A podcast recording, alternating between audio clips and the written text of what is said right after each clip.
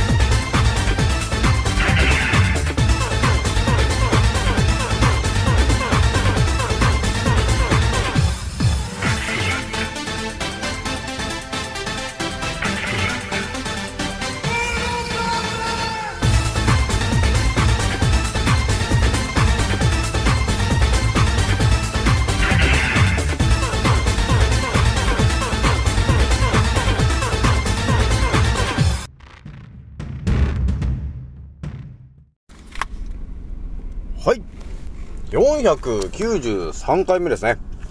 賢者の戦闘プログラム第389弾。始めさせていただきます。創造船オメガ号、宇宙一の名記録マスター、青木丸でございます。今から話すことは、私の個人的見解と、おとぎ話なので決して信じないでくださいね。はい。ではですね、今回ね、一発目にお伝えする内容はですね、またちょっとね、青木丸ワールドがね、えー、えー、全開で 行く感じがあるんですが、あの、創造主のね、えー、思考と、え、いうものに目覚めた、この青木丸がですね、改めてね、この、日本に散らばってる神社、まあ日本というか世界中に散らばってるんですけど、その神社というものを、この創造主の思考で、ちょっと再考察したんですよね。そしたらね、なんか、見えてくるものがあったんだよね。この話はね、まだちょっと深い話なんですけど、まあ多分聞くとわかるかなと。いうところがあるんで、ちょっとお伝えしてみようかなと。いうところがあったんだよね。で、二つ目がね、あのー、ちょっとね、浮かんだ話なんだけどね。浮かんだ話というか、あのー、要するに、六角形をちょっと考察してた時に、あれ？っていうことになったの。頭の中のある部分にヒットしたんですよ。その六角形が。その話しようかなと思ったんだけど、まあ皆さんがね、今住んでる土地があるじゃない。ね、皆さんが住んでる、今はね、今住んでる土地があると思うんですけど、そこにはいろんな人が住んでるじゃないですか。ね？でその住んでる人たちの歴史っていうものを、ね、知ってるか知らないかで言うと多分ね、みんな知らないと思うんですよ。ね。ほとんどの方が知らないんですけど、自分が住んでる場所の、えー、土地とその人たちが、どういう歴史でそこにいるのかというところの真実が分かったときに、私もね、ちょっとびっくりしたことがあったんですよね、過去。その物語話しちゃおうかなというところがあったんですよね。じゃあまあ、その二つをね、えちょっとお伝えしていこうかなというところがあったんですね。まあ、毎回ちょっと押しちゃうからね、えー、ななんだんだこうね、なんだかんだこう気持ちよく話してるとね、えー、10分、20分、30分、40分なんかだんだん増えていっちゃうから、ね、あんまり長いとね、皆さんも疲れちゃうんで、まあ大体20分から25分ぐらいがいいかなというところだよね。じゃあ、ね、えー、覚醒した方と、えー、気づいた方がですね、一番注意しなければならないことと、その立ち回り方、えー、今回ですね、289回目になりました。という感じで、えー、スタートするわけなんですが、まあちょっとね、私が今ちょっと気になってる話もあるんですけど、まあちょっとね、まず、まあその話は置いといて、えー、まずちょっとお伝えしとく内容がですね、え一発目のまず内容からね、行くんですけど、神社をね、考察した時に何が見えてくるのかっていう話は過去私も何回かがね、考察しかけてたんですけど、いまいちなんかね、うん、なんかちょっと違うんだよなーっていうのがあったんですよね。あったんですけど、昨日のね、えー私のアンカーラジオ聞いてる人であれば、ね、神社というものを再考察したときに、何かちょっと、見えてくるものがあるんだよね、ということがあったんですよ。それが何かというと、ね、あの、それは蜂の巣の話を昨日してたと思うんですよ。でね、蜂っていうのがブーンって音を出してるじゃないですか。羽をね、すごいスピードで動かして、ブーンって言ってる、その音が、要するに蜂の巣のハニカム構造ね、その六角形のからくりを起動させるために、音を使ってたんだよねと。だから蜂蜜は栄養満点なんだよねっていう、え究極の話をしたわけですけども、そこでね、ちょっと私、気にかかったことがあったんですよね。それは、その、ハニカム構造。ね？それは、六角形の形なんですけど、と。それがね、いろんなところにあるんだよねって話もね、過去してると思うんですよ。で、それは当たり前のように、神社にもあるよね、と。ね、いろんな神社に行っても、大体その、その六角形の紋章みたいな、家紋みたいなものがついてるところが結構あるよね、と。いうところに気づくじゃない。で、私が思ったのが、その六角形の家紋なんですけど、まあそれがその、亀甲門、ね、っていう感じの、亀の甲羅みたいな感じの、い呼び方、ね、なんですよね、と。だからそこを見たときに、亀といえばで、まあ、そもそも亀といえば、亀はね、え鶴は千年、亀は万年ということからわかる通り、亀というものは万年生きると呼ばれてる象徴なので、健康の象徴なわけなんですよ。亀はね。で、気候って言ってるんだから、亀の甲羅はね、六角形じゃん？で、皆さん、六角形ですよね、と。そして健康だよね、と。いうことが分かってきたら、ね、あ亀の甲羅が六角形だから、要するに、亀は健康体なんだよね、と。ね、エネルギー満点なやつなんだよね、というのが、もう体の作りを見て、あわかるわけなんですよね。まあ、これの話もね、ほんとみんな、ほとんどの方は知らない、これ99%の人は知らないと思うね、この話ね。なんで亀の甲羅ってあんな六角形なんですか？みたいなね、話しても、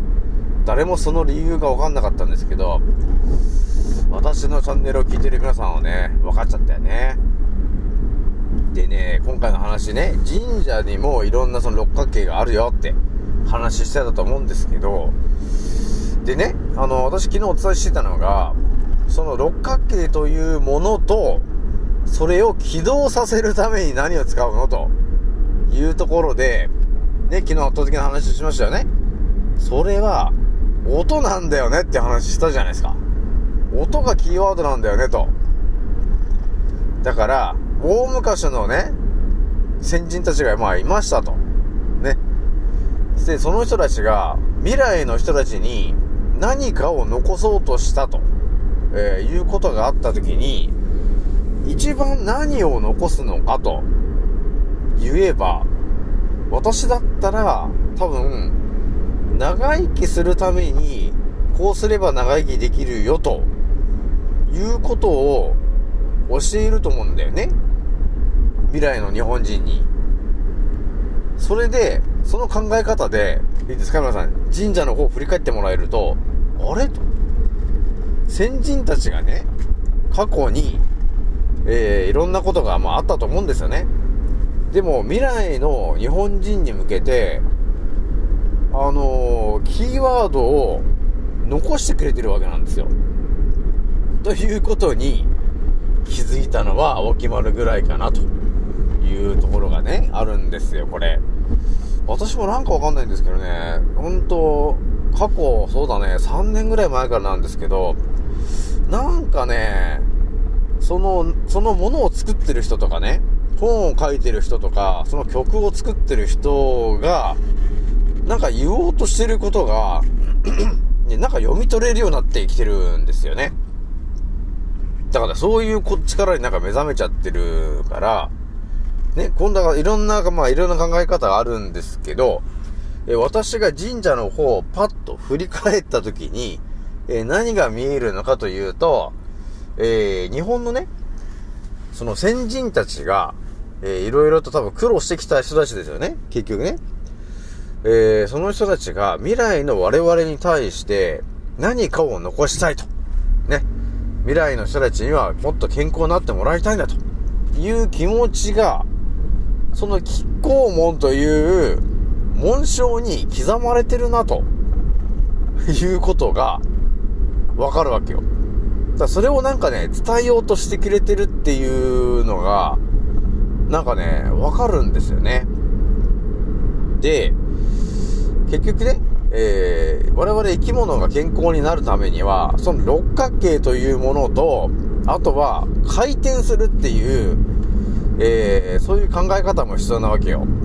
だそれがまさにその巴の紋章なんだよね。その六角形を回転させるんだよと。そうすることで、健康になることができるんだよっていうことを、え未来の我々に対して、先人の皆さんがお伝えしてくれてるなと。私がだからよくたまにお伝えするのが、えー、まあ世界中に散らばってるポーネグレフ的なね、えー、ものがあるじゃない。何か刻んでる石板みたいな。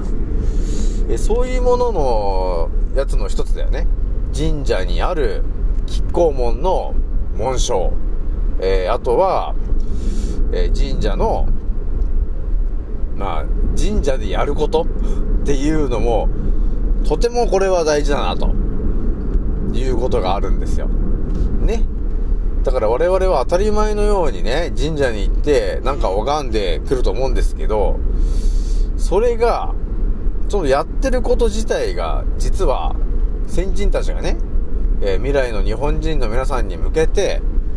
えーこうすれば健康になるんだよ、ということが、わかるように、あの、残してくれてるのが、要するに、神社だったんですよ、と。うん、お寺じゃないんだよね。どっちかというと、神社なんですよね。多分役割が多分違うんですよね。だから、神社に、神社にこう見たり、神社でやることっていうのは全て、私は我々の健康に結構直結することなんですよね、ということがね、分かってきちゃったんですよね。まあそれ過去ね、私もね、神社というものは丹田の話してるんだよねっていうような話もしてたと思うんですけど、本当に人間にこう直結する、人間の健康に直結することをね、言ってきてるのが神社にまつわるキーワードの数々なんですよね。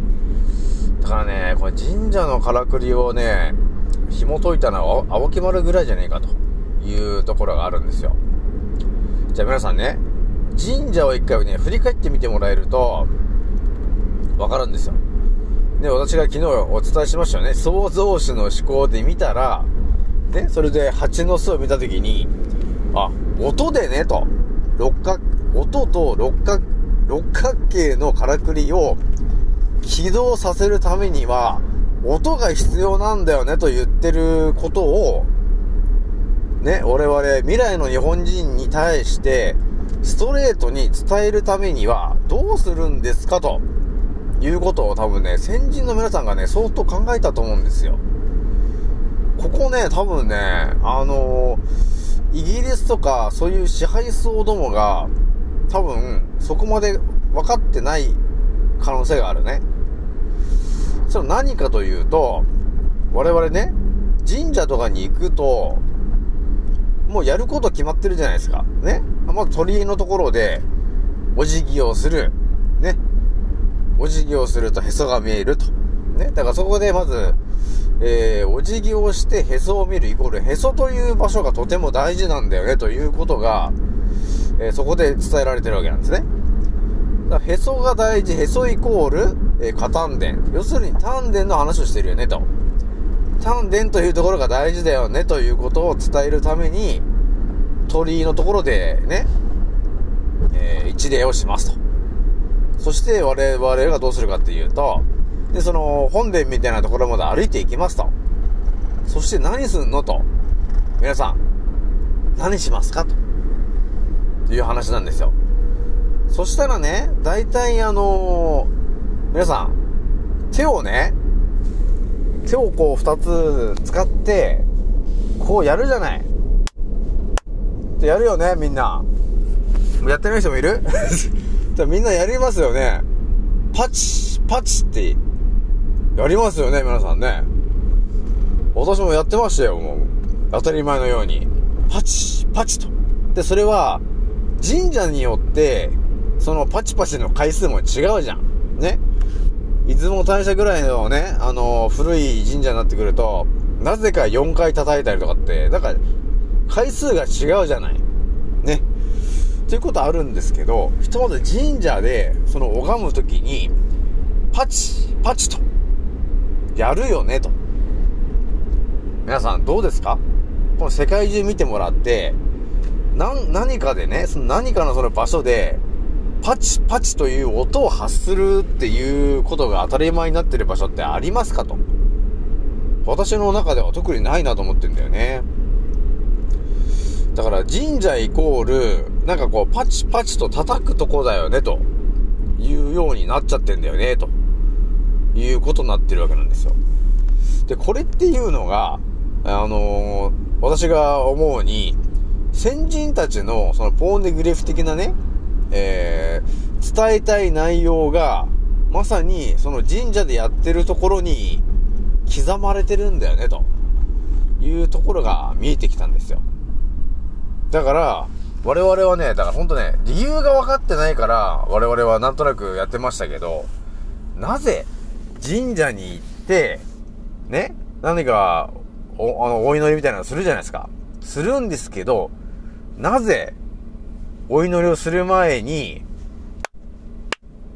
で叩いてから、お祈りをするんですかと。ね？いう話なんですよ。ここが、多分ね、ほんとね、ほとんどの方が俺知らなかった話だよね。私もだってつい最近、あれ？ってことに気づいたんですからね。で、これで見えてくるのが、もうもちろんね、先人たちは、多分我々よりも、あの、テクノロジーが上だから、ハニカム構造ね、六角形のからくりももう分かってて、で、それを使いこなしてたわけですよ。それがもう1500年前の、だから1500年のね、のその、今から500年前ですよ。その当時やってた雨宮先生のね、ケーブルを見ても分かる通り、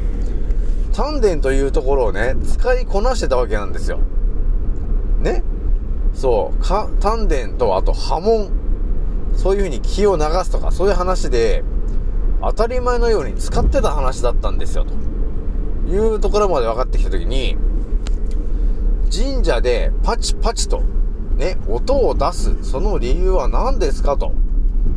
いうこと、そして、パチパチと音を叩いた後何をするのかと、いうと、祈ると。ここで、えー、すべてのキーワードが私の中で繋がったんですよね。まあ皆さんも繋がってるよね。まあ私のチャンネルを聞いてる皆さんであれば、もう、あれですか、沖村さんと。いうことになるんですけど、その神社でやってることが、要するに、何なのと言った時にね、あのー、ケーブル用のね、雨宮先生も言って言ってた通り、いいですかと。パンチをした時に、波紋をイメージしなさいと。ね。言ってましたね。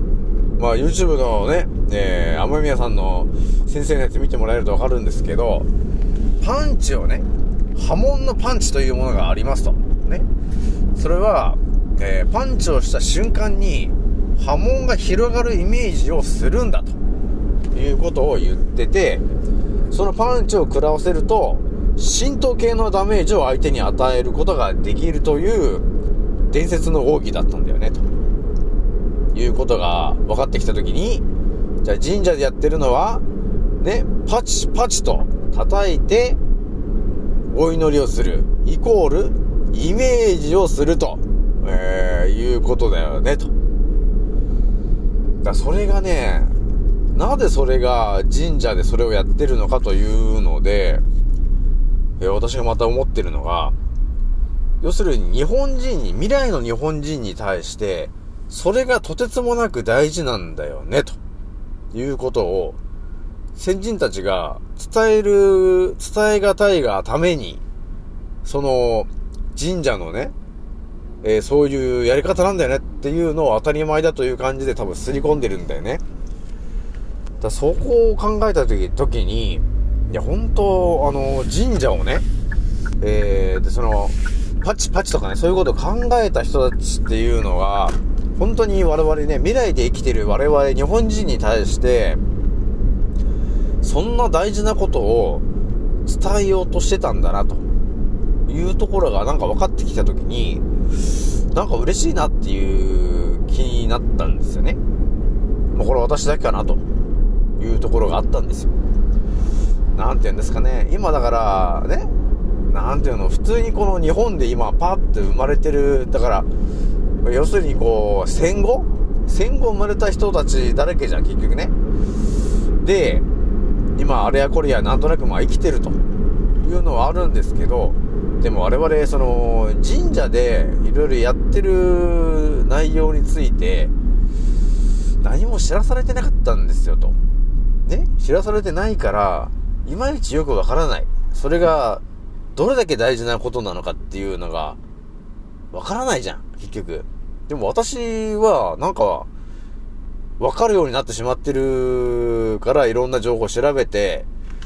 まさか神社の本当のからくりみたいなのもわかるとは思わなかったんですけど、まあ、こういうのが見えてくると、本当にその、過去のね、えー偉人の人たち、ね、過去、日本を守ってきた人たちっていうのが、本当にとてつもなく、えー強い人たちだったな、と、えいうのが見えてくるよね。で、未来の我々に対して、それが大事なんだと、いうことを、彼らは残してるんです。残し、いろんなところに残してきてるんですよ。そのキーワードが、亀甲門、ね、六角形の紋章だったんだよね、と。いや、ここ、これもね、ほんとみんな当たり前のようになんとなく使ってるじゃん。ね。六角形の文様、ね、使ってるんですけど、まさかそれにそんな意味があったのかと、えーいうところまで分かってる人はほぼいない。ね。もういないっていう感じなんですけどね。まあでもね、私のチャンネルを聞いてる人たちは、そうかもしれないねと多分ついつい思ってしまうと思うんですよ。えーなので、ね、先人たちが未来の日本人に一番伝えたかったこと。それは何かというと、六角形というもののからくり。それが生き物の、えー健康になるためのとても大事なキーワードになっているよと。で、体の中にはいろんなところに六角形のからくりがありますと。で、その六角形のからくりを起動させるためには、音というものがとても大事なんだよねと。手を叩く。それが音が出る。だから音というものがとても大事なんだ。そして、その音、さらに、えーその音を広げるためには、イメージをするんだよねと。波紋のイメージをするんだと。っていうことを我々に、あのー教えたくて、その神社のからくりを作ったんだねということになるんですよ。だからね、何かに祈ってるんじゃなくて、ほんとこれ究極の話ですよ。ね。誰かに祈ってるとかそういう話じゃなくて、イメージするということがとても大事なんだよねと。それはイメージをすることによって、えー我々の体の中を通っている電気のエネルギーを増幅させたり、ね、移動させたりすることができるのがイメージの力なんだよね、ということが見えてきちゃってんだよね、ということなんですよ、皆さん。いやー、今回もちょっと圧倒的な話しちゃったな、というところがあるんですけど、結構これね、まんざらじゃないんだよね、というところがあるので、ね、えー、ハニカム構造ね、六角形と、えー、あとは手でね、えーパチパチと叩く音の話をね、とても大事な話だよね、ということになりますからね、皆さん。じゃあ一発目またね、圧倒的な話しちゃったんですけど、ちょっと二つ目の話をね、ちょっとちらっと、えー、お伝えするんですけども、二つ目の話はね、あの、亀甲文とか、そういう、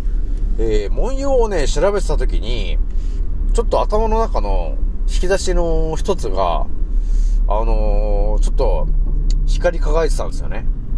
っていう話なんですよね。それどういう話かというと、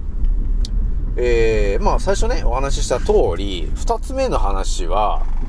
まあ自分が住んでる土地とかね、えー自分が住んでる、えー、場所のところに、まあいろんな人が住んでるじゃない。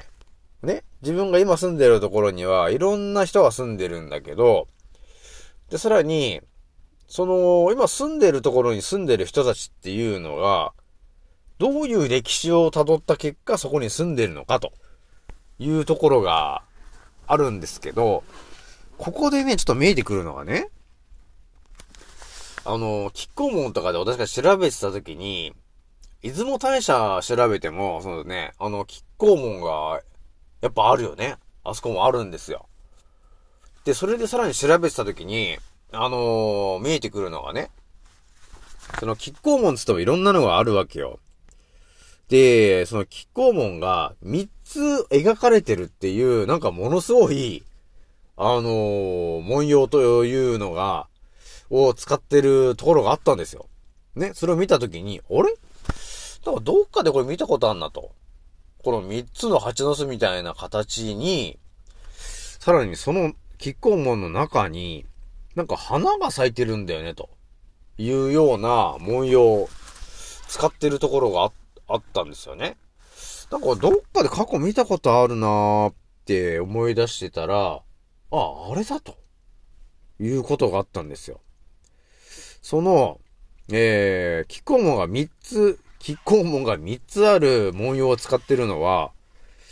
浅井長政と呼ばれてる武将なんですよね、と。えいうことになるんですけど、その浅井長政と呼ばれてる人たちは、まあ人たちだったりかその人は、まあ福井県とかね、まあその滋賀県とか、まああの辺の越前の神とか、なんかその辺の人たちなんだよね。その浅井長政とかいう人はね。で、まあ、その辺の、あね、えー、浅井、あ、浅井の人たちなんだなーっていうのが浮かんだときに、あれ？と。その浅井長政と呼ばれてる人と、あともう一人、えー、朝倉家と、えー、いう、まあ、結構有名な国があるわけなんですけど、まあその国っていうのはね、まあ結構昔から仲が良かったらしいんですよ。浅井長政家と、ね、えー、朝倉家。ね。っていうのはとても結構昔から、あのー親友というか、お友達みたいな関係だったらしいんですよね、というところがあって、えー、で、その二つの武将の国々っていうのは、まあ、その当時で言うと、織田信長がで、ここで出てくる話なんですけどね。で、織田信長に、あの、あの人、尾張とかあの辺の人だから結構近いんですよね。場所で言うと。だから、信長につくのかつかないのかみたいな話が出てくるわけよ。ね。で、出てくるのが、だから最初ね、その、浅井長政という人に、えー信長の方の、まあ、娘的な、お市の方と、えーいう女性を、信長は、えーまあ、その、浅井長政と仲良くしたいというところがあったみたいで、お市の方という女性を、えー浅井長政に奥さんとして送ったということがあったんだよね、と。で、そうすると、自動的にこの浅井長政は信長の配下に落ちると。いうことがありまして、ね。そして、その浅井長政がいて、で、その親友のね、朝倉家と、えーいうところが、まああったねって言ってたと思うんですけど、えー、信長が、その朝倉家をね、攻め落とそうとするわけですよ。歴史上。そうすると、その、朝倉、えっ、と、えー、浅井長政は、ね、朝倉家のね、その親友が、もうすぐ、武田、えー信長にやられそうになってると。いう情報を嗅ぎつけたら、助けに行くよね、と。ね、いうことをやるじゃないですか。えー、だからそういうことが歴史上あって、結局、その、ね、えー、浅井長政の国と、えー、要するに朝倉家と呼ばれてる場所が、場所がというかその国々がですね、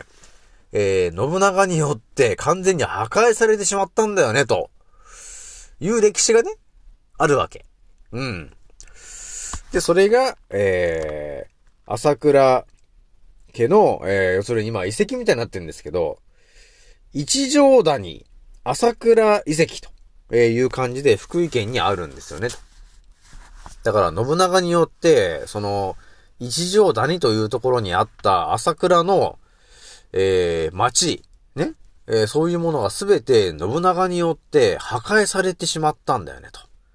燃やされちゃったわけなんですよ。うん。っていうことがあったんだよねっていう歴史をね、今勉強したわけね。バーっと今勉強したと思うんですけど、で、この話がどう青木丸に繋がるんだと、ね、いう話があるじゃない。で、私はね、過去聞いたんですよね、うちのファーザーに、ね？うちのファーザーに聞いた話によるとですよ。私もファーザーもな結構歴史をね、調べてる人だったんで、で、そのファーザーに聞いた話だとね、いい方、いいか、青木丸と。えー、君がね、住んでる場所ある、あるよね、と。その場所にいる、えー、人たちいっぱい、まあ、周りに、まあ、いろんな、まあ、家と家は離れてるから、離れてるんですけど、と。家と家は離れてるんだよ。うん、結構離れてるような、まあ、住、住宅街とかじゃないんですよ。この青木村が住んでた場所がね。で、その場所にいる人たちっていうのは、ね、なんでそこにいる人たちだったのかって知ってるかって言われたんだけど、知らないよ、ファーザーと。どうしたんだと。まあ、あれ、歴史をね、調べたんだよと。そしたら、分かったんだよと。何が分かったんだよ、ファザーと。ね。いう感じがあったんですよ。で、聞いてみたらね、いいかと、青木丸。ここに住んでる、で、ここ、ここにというか、この地区に住んでる人たちいるだろうと。ここの、に住んでる人たちは、ある時期に、船で、こっちに来た人たちなんだよね、と。いうことを言うんですよ。え？そうなの？船で？どういうことなんだいって聞いたらですね、どうやらなと。その、浅い長、いや、朝倉家というところがあってなと。ね、その一条谷に。で、そこで、信長に町を焼かれた人たちがいたんだってさ、と。で、その人たちが、もうその国じゃ住めないから、船に乗って、この場所まで来たんだって。だからここに住んでる人たちは、その、一条谷に住んでた人たちの末裔の人たちがここに住んでるんだってさ。だからそこと同じ地形なんだよね。いうことを教えてくれたんですよね。いや、これを聞いたときにね、えと。そうなの？ということがね、あったんですよ。これでもね、ほんとね、皆さんもね、今、ね、当たり前に今その場所にの土地に住んでるでしょ？住んでると思うんだけど、ちょっと歴史をね、遡った時に、え、もしかしたら、あのーなんていうの？信長とかね、その、徳川家康とかいろんな武将がいる中で、えー町ごと、えー燃やされてしまって、どっかにその、ね、えーその町の人たちごと、えー船で新天地を求めて、えー旅をして、到達したメンバーが集まってる場所かもしれないね、ということがあるんですよ。だからこの話を聞いたときにね、あ、そういうことあるんだ、っていうことが見えてきたんですよね。だからね、いろいろあるよ、本当に。調べるとね。だからね、本当当たり前の常識、当たり前と常識の人っていうのは、調べない脳になってるから、全然わかんないじゃん。全然わかんないままね、答えって死んでいってると思うんですけど、調べようとしたら、本当にとてつもないことが見えてきちゃうんで、ね、歴史もね、だから、いろいろ捏造されてるなんだかんだっていうのはあるじゃん。あるんだけど、本当私が今見えてきてるのは、イギリスのね、支配層どもが、この日本を完全に書き換えられてないんだなっていうのはね、あのじわじわ見えてきてるんですよ。それは雨宮先生の話とかね、武術見てもらってもわかると思うんですけど、イギリスがね、あの手この手で、捏造してこようとしたけど、結局、本当に大事なことっていうの？そういうものっていうのは、支配層でも書き換えられようがなかったんだよ。というところがね、あの、なんか見えてきちゃってるんですよね。だからね、ちょっと、私も一時期ね、すべてあれかと、イギリスによって書き換えられてしまった歴史なのかと、ということを思った瞬間もあったんだけど、だんだんね、いろんな思考で世界見えてきたときに、いや、イギリスの奴らちょっと、捏造してる割にはちょっとあれなんだな、不完全なんだよなって思ってたんだよね。そしていろいろね、あの、リアルで、えー、ケーブ流のね、えー、雨宮先生とかの、えー、人たちが世に出てきた時にね、まんざらでもねえなと。えー、日本人のね、大昔の日本人の底力っていうのはそう、半端ねえなというのが、リアルに見えてきちゃってるんで、ね。だから我々も、我々もあんまりちょっとじっとしてる場合じゃねえなと、えーいうタイミングがだいぶ近づいてきてるかなと。いうところがあるので、ね、昔の人たちが本当に伝えたかったこと、ね、それは神社でやってること。だったんだよねと。えー、ね、あとは今自分が住んでいる土地、ね、なんで住んでるの？えーその辺、周りの人たちはどんな人たちだったのかっていうのが分かってきたときに、なんか話す内容も違うよね。だからなんか実家に帰ったときに、隣のね、えーおばあちゃんとかと話する時があったときに、あ、昔、あの、あれなんすか？と。一条谷にいたの？みたいな話ができるようになると、あのー、ちょっと違う人生歩めるよね。っていうことがあるよね。なので、ほんとね、歴史っていうのをね、結構とてもね、大事よ。ほんとにね。えーなので、今回ちょっとこれぐらいにしといてと。じゃあまた、えー次の音声、次の音声でまたお会いしましょう。またねー。もうそろ大空の彼方曇り空がはけてく。時計は午後5時回ってる。それでも遅くはないんだ。目を閉じて考えるふりはもうやめにして誓ったんだ。今の